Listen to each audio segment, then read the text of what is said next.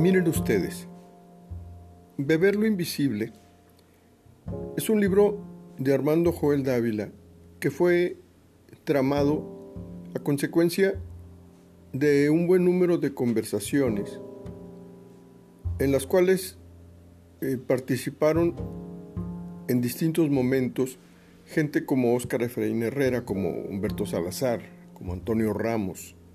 Y entre una y otra plática se fue eh, eh, pues escalando la idea de que el libro podía ser interesante, podía ser valioso para la ciudad y finalmente se puso a responsabilidad de Óscar Efraín el que pues se hiciera la selección, la organización, se le diera una lógica a todo esto.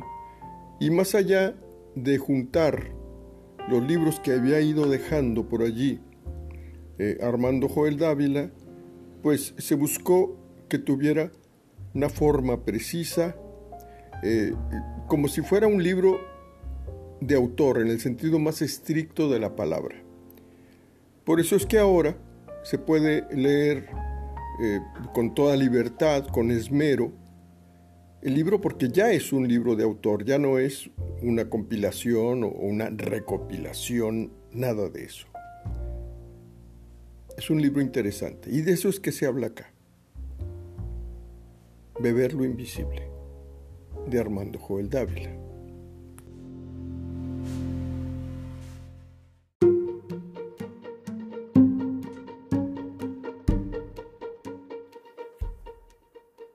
Bienvenidos a la casa. Archivos sonoros de Casa Universitaria del Libro. Universidad Autónoma de Nuevo León. Bienvenidos a la casa.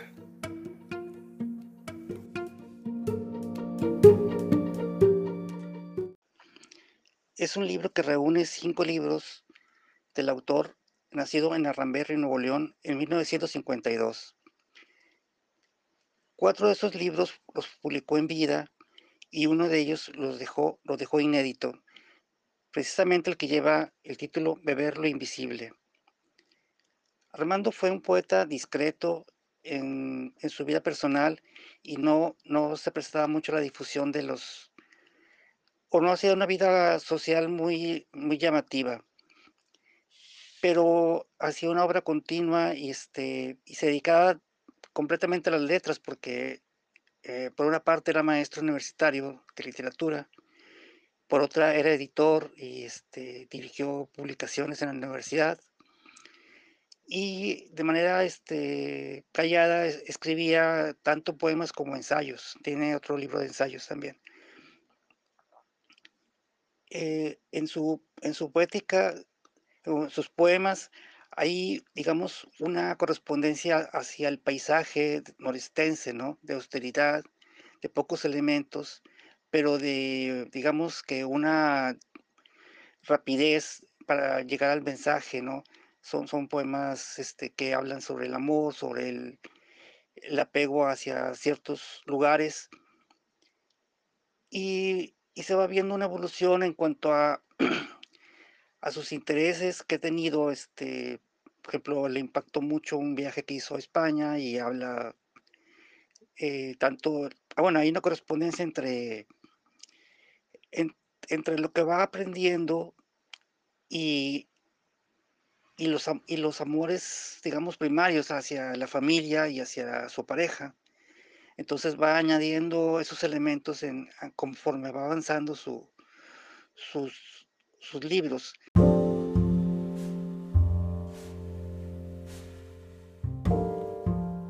Entonces nos podemos imaginar la mesa de trabajo de Óscar Efraín Herrera y allí dispuestos eh, pues eh, los grupos de páginas que daban lugar originalmente a esos libros.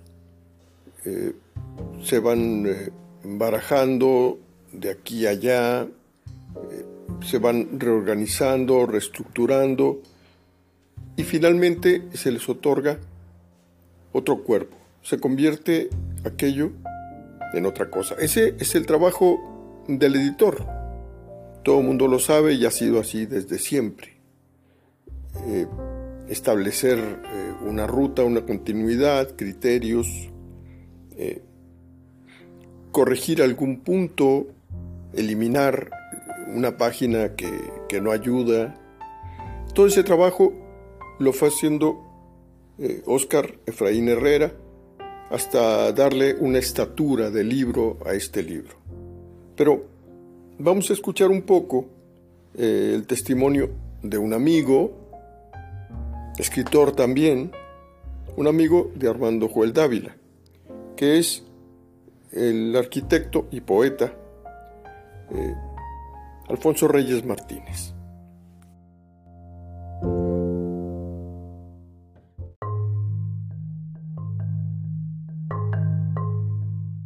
Yo, yo conocí a Armando en la, en la universidad. Y en esa, y en esa, en, aquel, tiempo, en los años eh, fines de los 70, eh, estábamos, eh, él, era, él estaba en la facultad de filosofía, empezaba, y luego empezó a dar clases en la preparatoria 16 donde yo estuve, fuimos, ahí, y nos identificamos. La amistad nació entonces nuestra, de él y yo, en la universidad y nunca tuvo una, ningún, absolutamente ningún problema. Siempre, siempre hubo la identificación, le decía yo que él era, hermano mío, hermano menor y, él me decía que yo era su hermano mayor. Y entonces siempre nos juntábamos y entonces fue creciendo eso.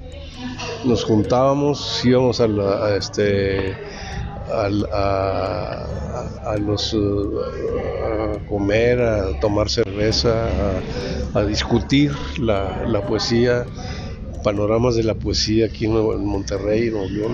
Eh, los, los poetas que a él le gustaban, había mucha identificación.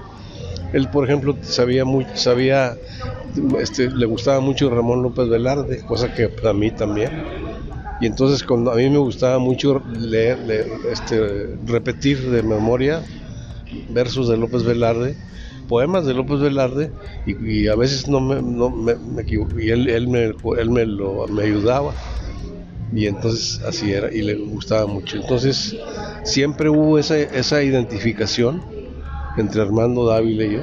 Siempre hubo, y esa cordialidad nunca se perdió un tipo muy, muy este, tímido, siempre era, era así, y, siempre con un mundo, un mundo muy, muy, muy fuerte que lo, lo, sostenía. Venía del, del sur de Nuevo León, de La Chona, que fue donde nació y no obstante eso, no tiene nada que ver, ¿no? O él llega aquí, estudia maestro, después se mete a la universidad y sigue, él hizo toda una carrera ahí en la universidad, pues esta maestría de letras. Pero como maestro empezó a dar clases en, la, en, la, en el estado, ¿verdad? Y luego empezó a estudiar la carrera y, al terminar y, dio clases en la prepa y luego siguió estudiando letras a cuando ya daba clases en la preparatoria empezó a estudiar la, maestría en letras. Y así siguió. Y entonces era, luego tuvimos oportunidad de, hacer varios viajes, de, conversar larga, largas horas, ¿no? Y era un tipo de así, incansable. Van Gogh, un cuadro. Las sillas evocan frágil vida y sueño frío de tantas noches desveladas. El gasto de la mesa es de los años, que solo viven templando cuerpos en la plata fría de los reflejos. Al centro del cuarto se violentan los colores, en una palidez enferma de esperanza.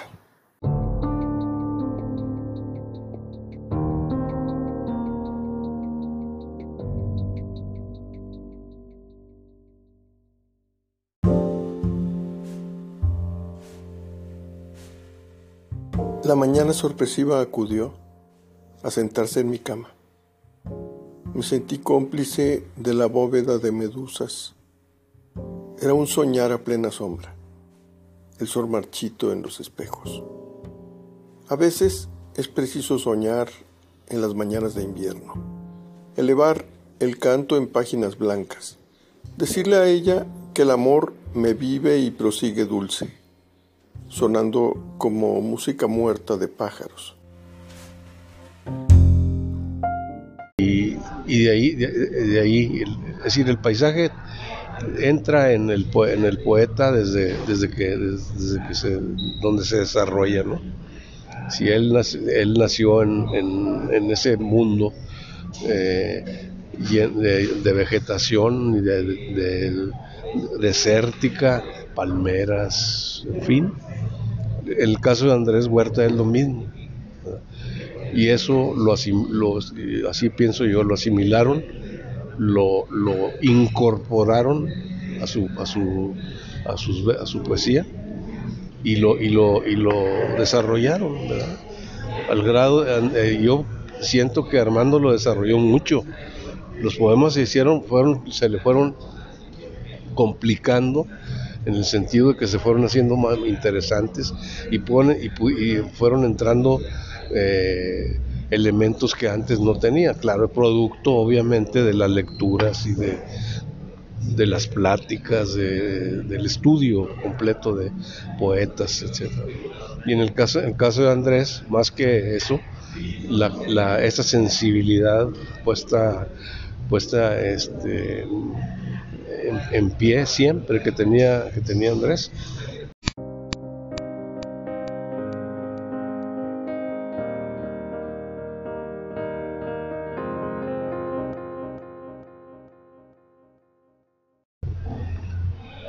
Los tiempos en los que comienza a tramar su poesía, eh, Armando, son los tiempos en los que domina en México el grupo de Octavio Paz.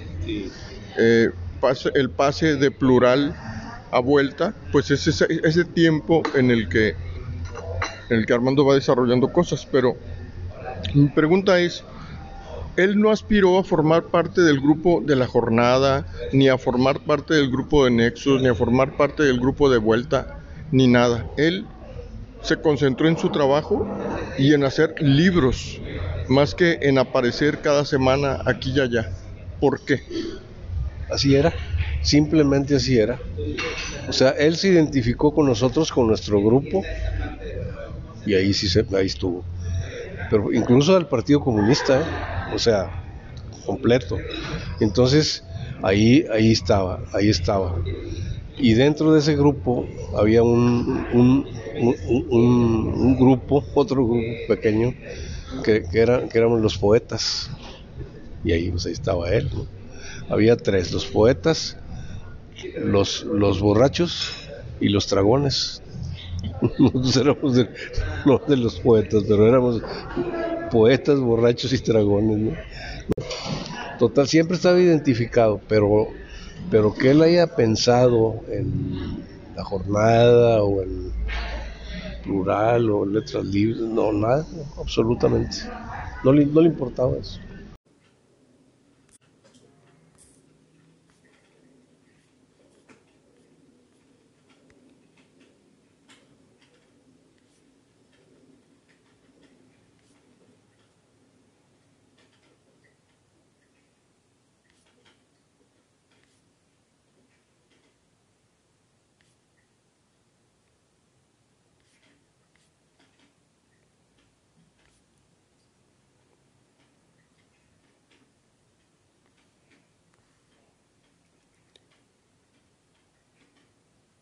Estás anclada en la inmensidad del sueño.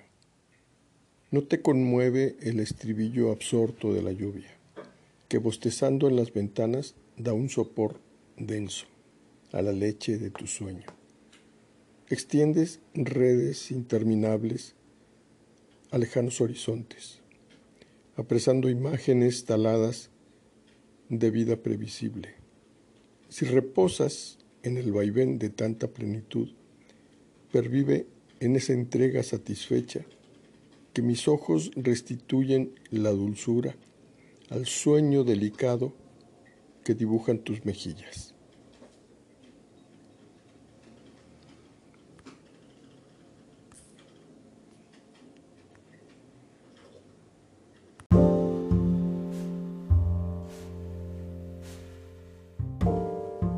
Estás anclada en la inmensidad del sueño.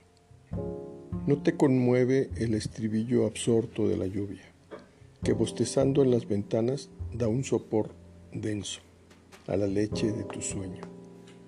Extiendes redes interminables a lejanos horizontes, apresando imágenes taladas de vida previsible. Si reposas en el vaivén de tanta plenitud, pervive en esa entrega satisfecha que mis ojos restituyen la dulzura al sueño delicado que dibujan tus mejillas.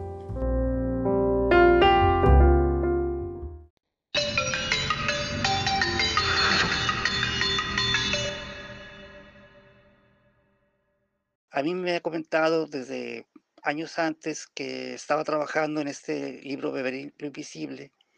Él era, digamos, muy, muy detallado para escribir y me había enviado por correo los poemas, me, había propuesto un índice. O sea, digamos que platicábamos y decíamos, mira cómo vamos. Este, y un día me dice muy feliz que ya tenía el título, tenía los epígrafes y todo eso era, digamos, a nivel de plática, de que estábamos viendo el desarrollo del, libro, ¿no?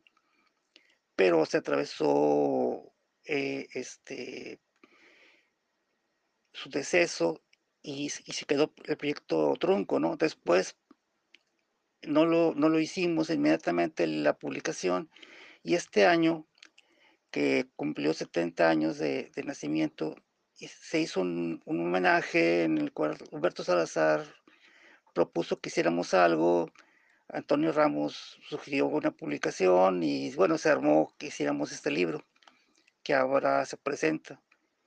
Y yo creo que es una oportunidad de poder conocer a un poeta que es importante en Nuevo León y que su libro no es para leerlo de un jalón, sino irlo poco a poco este, disfrutando y tenerlo este, como una lectura este, permanente.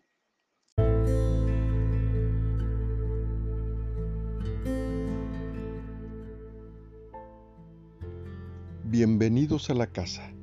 Archivos sonoros de Casa Universitaria del Libro, Universidad Autónoma de Nuevo León.